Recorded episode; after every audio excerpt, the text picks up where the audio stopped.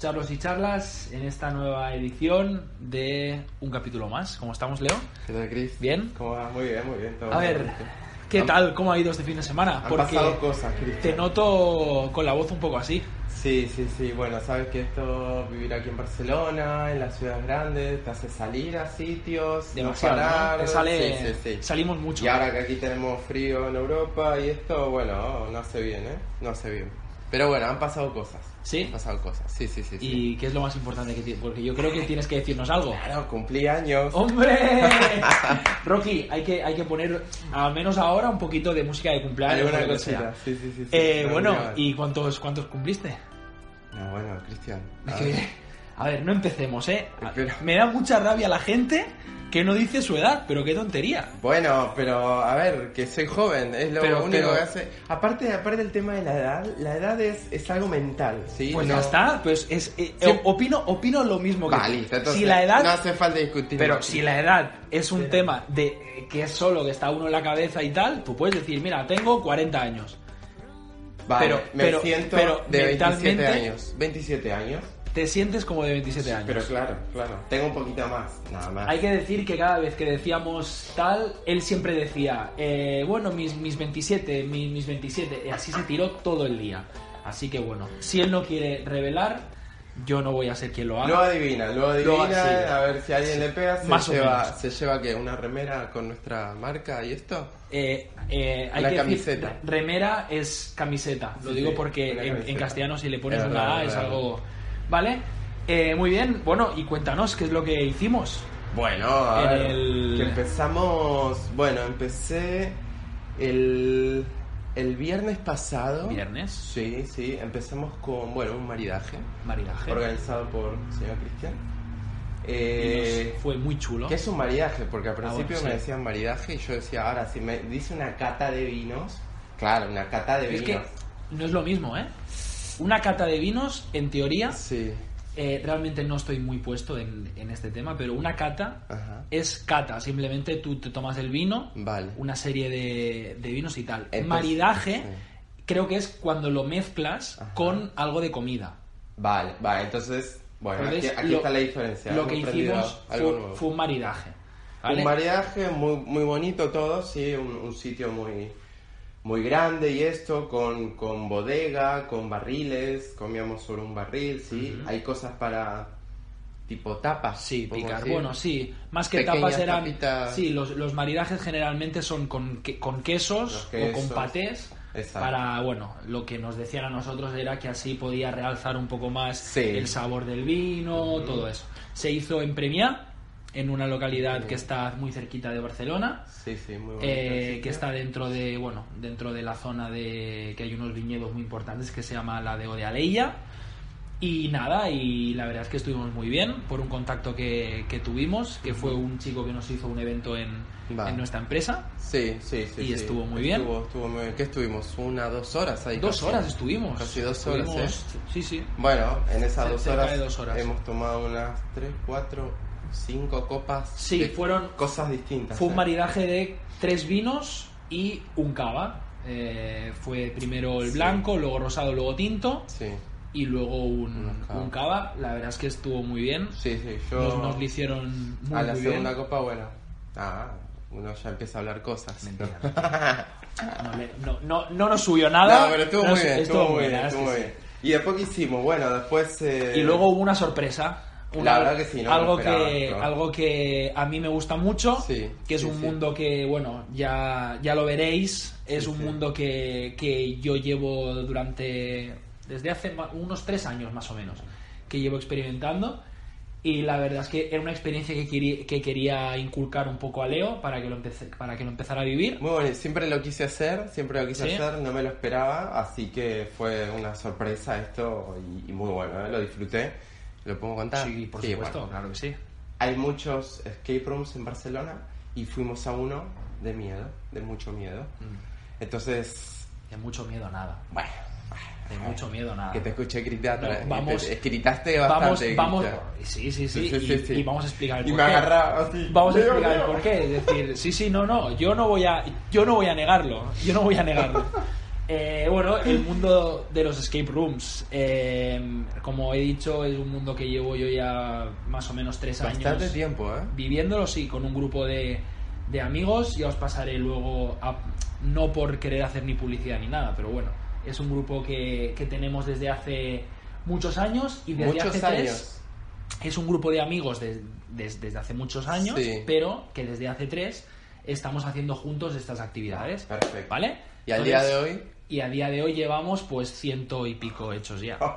Que la gente dice que son muchos y, re- y realmente no son pocos, pero que si piensas que en Barcelona ya hay cerca de 500 rooms o más, mm, solo en la ciudad de Barcelona te puedes Sí, sí. imaginar de la cantidad impresionante la cantidad de rooms, ¿eh? O sea, Que se pueden 500 hacer. rooms.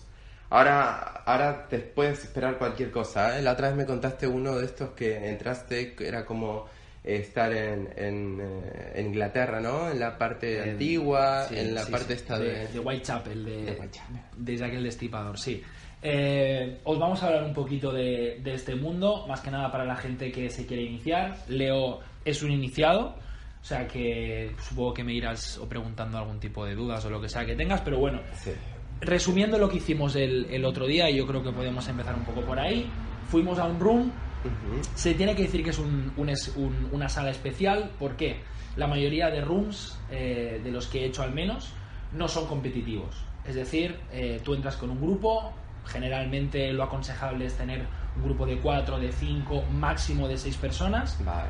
y a partir de ahí, pues entras dentro de una sala, de un local que está muy bien ambientado, Sí, sí. y a partir de ahí se desarrolla una historia. Lo que, lo que me impresionó mucho es que llegando a este lugar, ¿sí? No había nadie en el sitio que estuviera contigo. Simplemente golpeamos la puerta, se abrió y ya estábamos dentro del juego.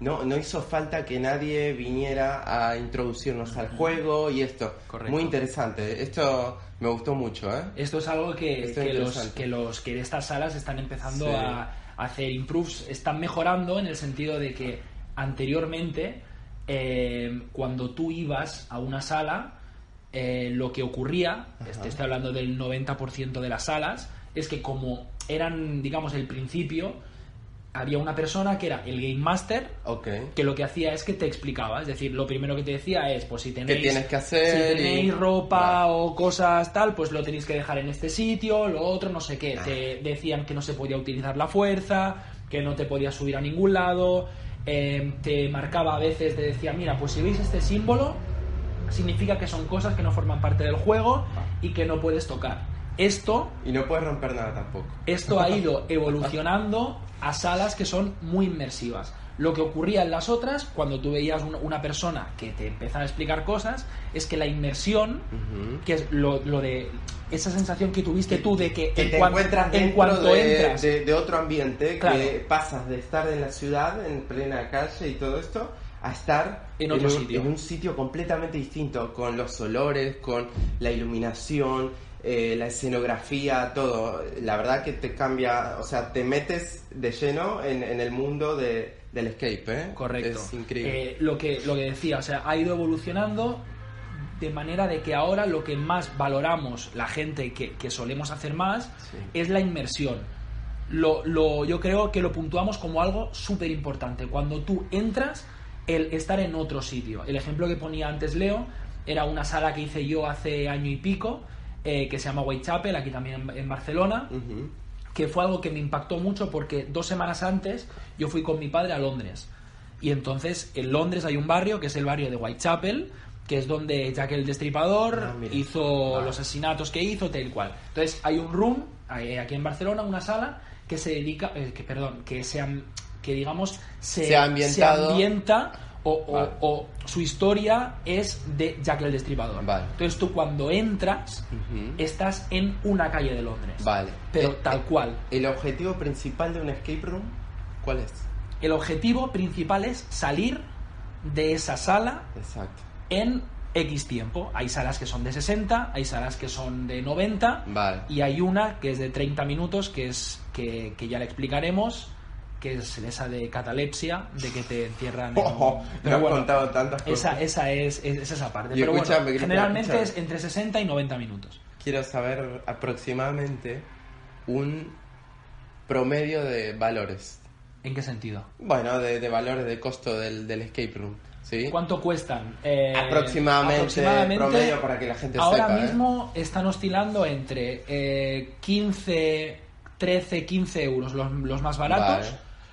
Y te puedes ir hasta los 23, 24 euros los más caros. Ok, ok. Em, claro, hay una persona que me puede decir, ostras, Cristian, ostras, Leo, son muy caros. Bueno, depende, es decir, eh, depende si la ambientación es buena, si lo, que, si lo que tú sientes dentro de esa sala durante 60, 90 minutos son es lo suficientemente Exacto, bueno exacto. como para... Yo prefiero mil veces, y es el ejemplo que pongo siempre, yo prefiero mil veces pagar 14 euros, 15 euros, 16 euros por una, por una experiencia que vivo durante una hora, durante una hora y media, Claro. que ir al cine por 10 euros. Aparte otra cosa. Que estoy sentado Sí, viendo sí. una película que pueden ser muy buena la película, que no digo que no. No quiero destrozar ahora el, el mundo del cine, pero prefiero mil veces pagar 4 o 5 euros más y vivir yo esa experiencia, sí. ser yo parte de esa película, Es interesante. que estar sentado y, y ver...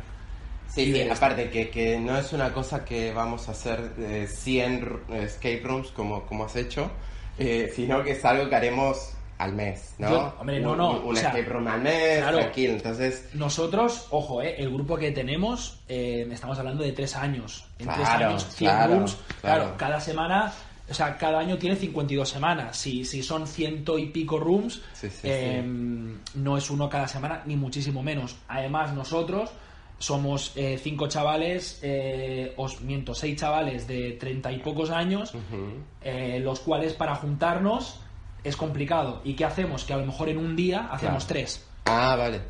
¿Entiendes? Entonces, claro. Eh, Bueno, sobre todo eso, ambientación es muy importante. La persona que entra en esa sala, la sensación que tuviste tú de entrar, en este caso era un invernadero, Sí, igual. entonces la sensación que tuviste de entrar, los sonidos de los pájaros, El frío. el, el- el- el frío, porque sí, el tema, pues había, por ejemplo, muchas plantas, la humedad, todo eso Todo, lo todo, viviste desde el minuto uno. Sí, sí, la, la iluminación y esto. Y, y bueno, contar que La- fue la de, sensación que de, de tuviste. terror, ¿no? O sea, era uno de estos escape rooms que creo que debe haber categorías y estas cosas. Ujú. Y este fue con un poco de miedo. Sí. Hay La- niveles de miedo, ¿no? La categoría, estamos hablando de eh, una categoría baja de miedo. Entiendo que para una persona que empieza, mm, por ejemplo, hubo un compañero nuestro que se llama Juan, que no le gusta mucho el miedo y bueno, y dijo, oye, pues a mí sí que me ha hecho mucho, mucho miedo. Claro. A partir de ahí, las personas que hemos hecho más, este lo, lo consideramos con un, un nivel bajo, para mí es bajo de miedo. Lo que ocurre que, y Leo decía, es que tú gritabas, es que tú mm, te me cogías. No A sé ver, qué". que da miedo igual, Es verdad. No, no, no, Hace mil y te Es da así. miedo igual. Pero ¿qué ocurre? que para nosotros, y ahí voy a contar una anécdota eh, que nos dicen siempre a nuestro grupo, Sí. nuestro grupo, eh, y os, os he dicho, somos un grupo de seis, seis jugadores de, de baloncesto. Os podéis imaginar, yo hago un 80, soy el más bajito de todos. eh, hay una persona que hace cerca de dos metros, o sea, gente grandota. Eh, ¿Qué pasa? A nosotros cuando salimos de las salas de miedo, las salas donde hay miedo de verdad, desde el minuto uno hasta el, el último minuto, a nosotros nos dicen cuando se acaba la experiencia que se lo pasan súper bien con nosotros. ¿Por qué? Porque les cuesta ver a grupos que se metan en el papel. Ah, mira. Claro, tú cuando entras en una sala es lo mismo que ver una película de miedo. Tú cuando entras en Sí, una sí, sala si no o, cuando en- tú ves una película, sí. tú puedes ver una película y decir, mira, son actores. Mira, esto, esto es una película de miedo, pero sé que esto es mentira. Cuando tú estás en una sala, por mucho actor que te venga Claro. o por muchos sustos que te venga, si te lo tomas como esto es mentira, Sí, sí, sí. bueno, te puede dar un poco de susto, te puedes hacer el típico bote, pero ya está. Nosotros, que somos seis tíos mm, y, y tíos que ocupan y tíos que tal, no- nos viene una chavalilla que es una, una actriz eh, que hace metro sesenta. Y, Claro, no- y ¿cómo nosotros, y nosotros nos, nos, nos morimos de miedo y, nos, y, y Claro. hacemos lo que, lo que se dice en este mundillo que es el bicho bola Ah, que es que seis tíos que están uno aquí, uno aquí, uno aquí, uno aquí, uno aquí, uno aquí, en toda una sala, se juntan, se ponen así bien, y entre bien. todos vamos dando la vuelta porque no queremos avanzar, porque hay una persona que viene y tal. Pues eso, la, la recomendación que hago yo es que hay que meterse en el papel y más en, los, en, en este tipo de salas, porque ya que pagas, Sí, y, sí, y no, no, eh. y no es algo que son 5 euros, sino 13, 14, 15 euros, pues bueno, pues lo vives.